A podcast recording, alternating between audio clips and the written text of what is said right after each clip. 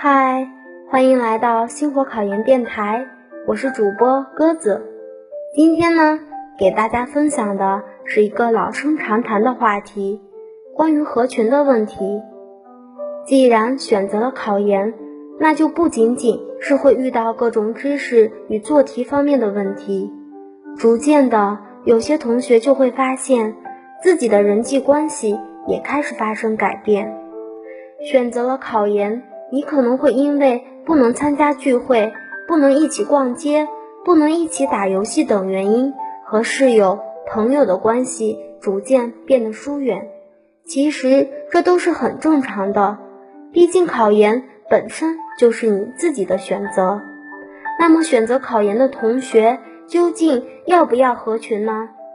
合群是能融入群体的证明，毕竟没有人天生喜欢孤独。积极融入才会受到欢迎，但考研实在是一件太耗费时间和精力的事情。有些人际交往琐碎而无益，确实会耽误自己的备考。这时候又会觉得适当离群才是更好的选择。其实对考研的同学来讲，无论是合群还是离群，都不需要刻意，做好以下几点，保持平常心就可以了。第一，打碎玻璃心。繁重的复习任务、心理学业上的各种压力，很容易让大家出现心理敏感的情况。这时候，人际关系上出现一点点风吹草动，都会让小伙伴们焦虑甚至崩溃。所以在考研时，首要问题就是练就一颗钻石心。第二，摆正自己的位置，在他们眼中。你并不特殊，有同学会抱怨，觉得舍友明明知道自己要考研，还是在十二点之后睡觉，真不知道他们是不是故意的。其实呀，不是的，考研在你心中也许是天大的事情，但是从室友的角度考虑，你的考研跟他们一点关系也没有，他们也要面临找工作的压力呀。因此，他们没有义务要牺牲自己的娱乐时间来成全你的梦想。考研的你在他们眼中一点都不特殊。我们要学会换位思考，才不会给自己添堵。第三，做自己的事情，以不打扰他人为准则。进入考研季，到了为未来打拼的重要时刻，每个人都做出了自己的人生选择。有人考研，有人考公务员，有人找工作，目标不一致，学习进度、作息习惯等也有很大的分歧，不再像大一、大二时一样，每天还可以一起上课、一起下课、一起去食堂，周末还可以看电影、打游戏。面对这种情况，你首先要做的是独善其身，管理好自己。确保自己做的每一件事情都以不打扰他人为原则。早出晚归的时候注意一点，不要惊扰到休息的舍友。总之，良好的寝室氛围的营造需要首先从自我做起。第四，尽可能的用沟通解决问题，告诉舍友你还是你。考研期间，你与舍友间的关系不是表现出我就是我。是不一样的考研，而是要告诉他们，你还是你，不要因为考研就脱离了队伍。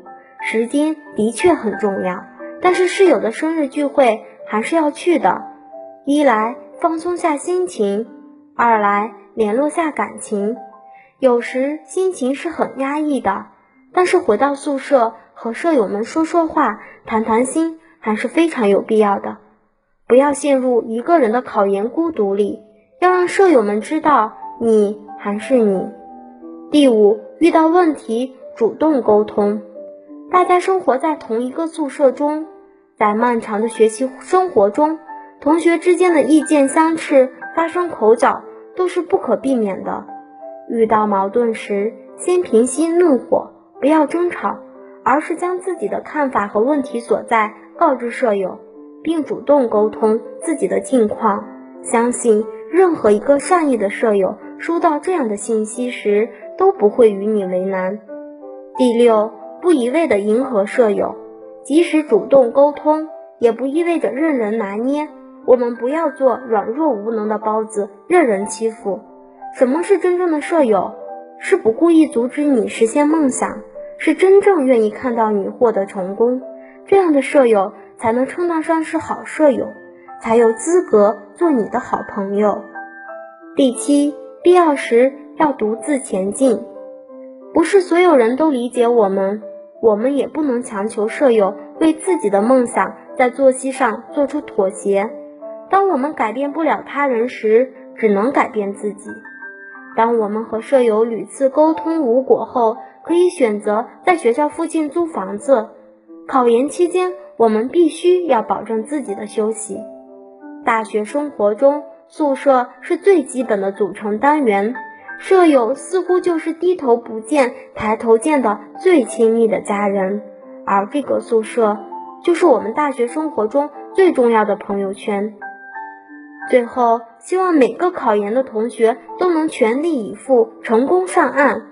要相信，每个拼命复习的考研人都值得被爱。